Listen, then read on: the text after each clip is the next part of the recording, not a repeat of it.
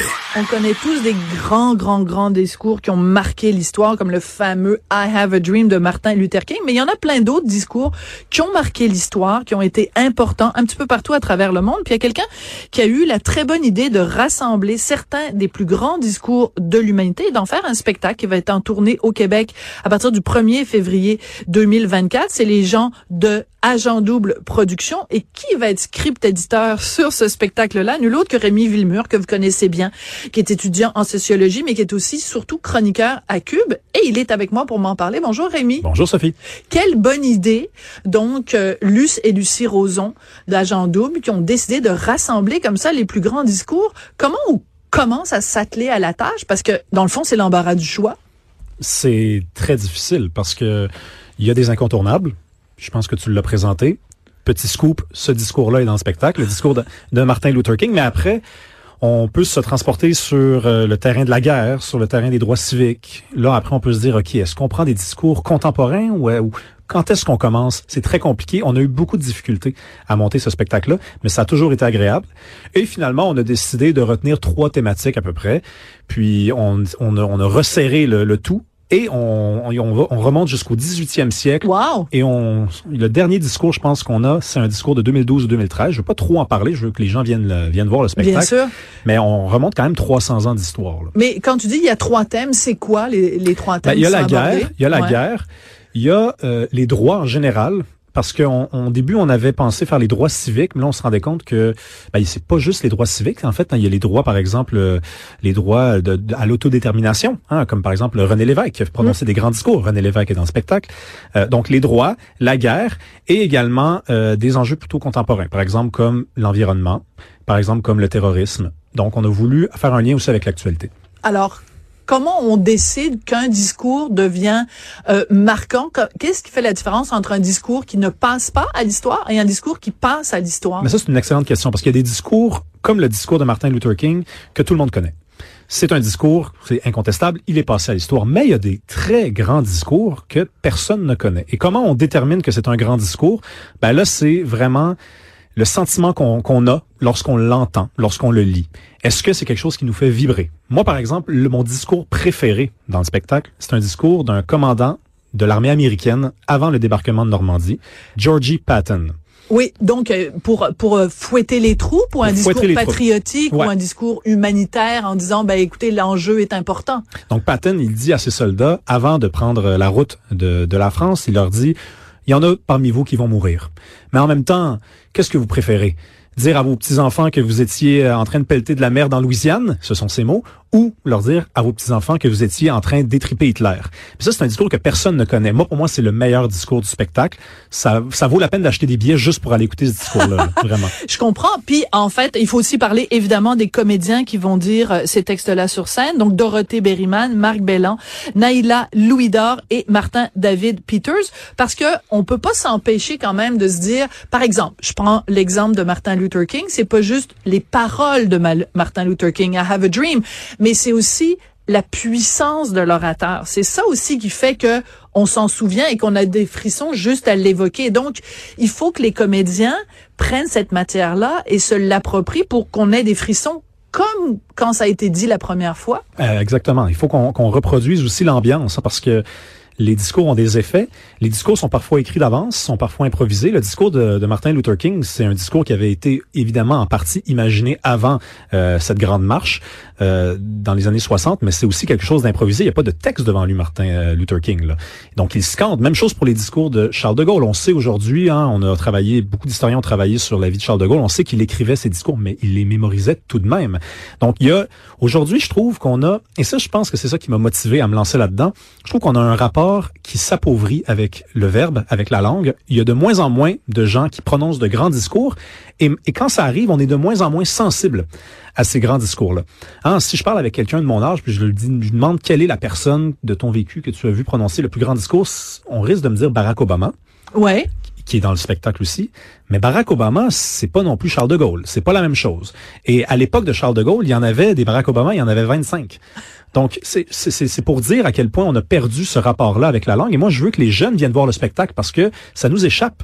Hein? Moi, quand je veux entendre des grands discours, j'ai pas le choix, faut que je remonte dans le temps. Dans l'histoire, mais c'est aussi que maintenant, euh, on n'a plus le loisir du temps. C'est-à-dire que pour installer un discours pour prendre les gens par les tripes, le prendre par les, les collets de chemise, tu fais pas ça dans un clip de 30 secondes. Donc, la l'immédiateté de notre époque fait en sorte qu'on n'a pas le temps d'aller justement chercher les gens pour les inspirer. Il faut, faut faire ça trop vite, puis on n'a pas le temps de d'aller en profondeur, puis de développer une idée. Et pourtant, tu as totalement raison, et pourtant, en, en réalité, ça impressionne toujours les gens. C'est-à-dire qu'on a, perdu notre le réflexe hein, de, porter attention aux gens qui parlent bien, mais à chaque fois que quelqu'un parle bien, ça vient nous chercher encore.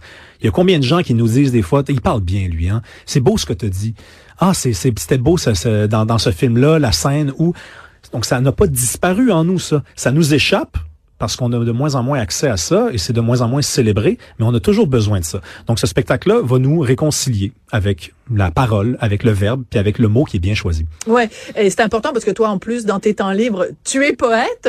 Ouais, ah oui. Donc, euh, oui, et puis t'es auteur, puis donc euh, on, on, sent aussi ton, ton, ton amour euh, du verbe. Mais tu disais tout à l'heure, quand, quand, on regarde un film, qu'il y a un moment où il y a quelqu'un qui s'exprime, tu sais, on a juste à penser à, tu sais, dans, voyons, la, la, les poètes disparus quand ils montent sur un bureau puis qui dit Captain, oh my Captain. C'est, c'est, c'est qu'on fait appel dans un discours qui passe à l'histoire. On fait appel est-ce qu'il y a de meilleur dans, dans, dans l'humanité? Euh, je vois, parce que je veux pas vendre trop de punch, mais quand même, je vois qu'un des discours, c'est euh, Simone Veil, son fameux discours, donc la ministre française de la Santé, euh, grâce à qui il y a eu le droit à l'avortement en France. Euh, c'est un discours, les gens connaissent comme 15 secondes. Et quand on regarde tout le discours de Simone Veil, c'est là qu'on voit qu'elle apportait énormément de nuances et de précautions sur l'avortement. Est-ce qu'un spectacle comme ça, c'est pas aussi pour rendre hommage à la complexité de la pensée? Parce que euh, c'est trop facile de dire je suis pour l'avortement. Oui, mais développe ton argumentaire. Absolument. Euh, puis les, les discours qu'on a retenus, il y a toujours des faits saillants. C'est sûr que tu peux pas faire faire un spectacle avec le discours de Martin Luther King et, et, ne pas passer le segment I Have a Dream. Là, tu passes à côté de, de, de la traque complètement. Dans le discours de, de, Simone Veil, il y a le début du discours qu'on n'entend pas souvent lorsqu'elle commence en disant Je suis bien désolé de m'adresser à un parterre essentiellement composé d'hommes. Oui. Donc, il y a ça aussi. Si on ne le dit pas, on ressentira pas en fait ce que ce discours nous signale vraiment et signifie, hein, parce qu'elle est là devant des hommes et elle comprend bien qu'elle ne peut pas faire la révolution, elle doit réformer. Elle doit prendre ces hommes-là comme des gens qui ne peuvent pas être bousculés, surtout pas les Français dans les années 70. Donc, elle prend le temps de bien présenter les choses. Elle, elle situe son action dans une suite d'actions qui ont déjà commencé à s'exécuter et qui vont suivre par la suite. Donc, il y a quelque chose de grandiose dans ce discours-là, et on fait ça avec tous les discours. On les, on les, donc, ils sont euh, entrecoupés de vidéos d'introduction. Donc, c'est pas juste du texte, là, parce que sinon, ça serait quand même pénible. Deux heures de texte. Il y a de la vidéo, il y a de la musique. Et on fait le pari qu'avec le travail qu'on a fait en arrière-scène, on va être capable de présenter ces discours-là de façon à ce que tout le monde puisse comprendre. Donc, les gens qui viennent venir voir le spectacle, s'ils savent pas c'est qui Simone Veil, ils vont le savoir en commençant parce qu'on va l'avoir bien introduit.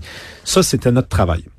Euh, Est-ce que tu trouves ça triste? Parce que quand je regarde, mettons, dans euh, les écoles au Québec. Euh, à une certaine époque, avec le cours classique, le fameux cours classique, il y avait des débats, il y avait des joutes oratoires. on apprenait à débattre, on apprenait justement à, élaborer un discours avec euh, euh, thèse, antithèse, synthèse. Aujourd'hui, ça s'est un peu perdu, un peu beaucoup perdu. Est-ce que justement un spectacle comme ça, ça peut redonner le goût aux gens de, euh, de rédiger eux-mêmes des discours pour essayer de convaincre leurs camarades? Est-ce qu'on ne devrait pas enseigner l'art du discours ou de la joute oratoire dans les écoles au Québec? Bien sûr que oui. Puis moi, c'est la seule raison pour laquelle je me suis lancé. Enfin, il y en a plusieurs, mais c'est la principalement la raison pour laquelle je me suis lancé là-dedans, c'est que je veux que les jeunes se réconcilient avec l'importance de bien parler, l'importance de bien choisir les mots. Tu parles de, du cours classique, l'enseignement du latin aussi dans les classes, qui était répandu au moins dans les collèges privés. Moi, je me rappelle quand j'ai dû, avec mes parents, choisir mon école privée, donc en 2005-2006. Euh, mes parents voulaient absolument m'envoyer à Brébeuf parce que Brébeuf, qui d'ailleurs est toujours première école au Québec euh, dans les derniers dans le palmarès, ouais. c'était l'une des dernières écoles qui enseignait encore le latin. Et moi, pour moi, à 12 ans, le latin, qu'est-ce que ça pouvait bien m'inspirer? Mais aujourd'hui, je sais que si j'avais eu des cours de latin, je, serais capable de décortiquer des mots. Je serais capable de dire quand on utilise ce mm. mot-là plutôt que celui-là. Exactement.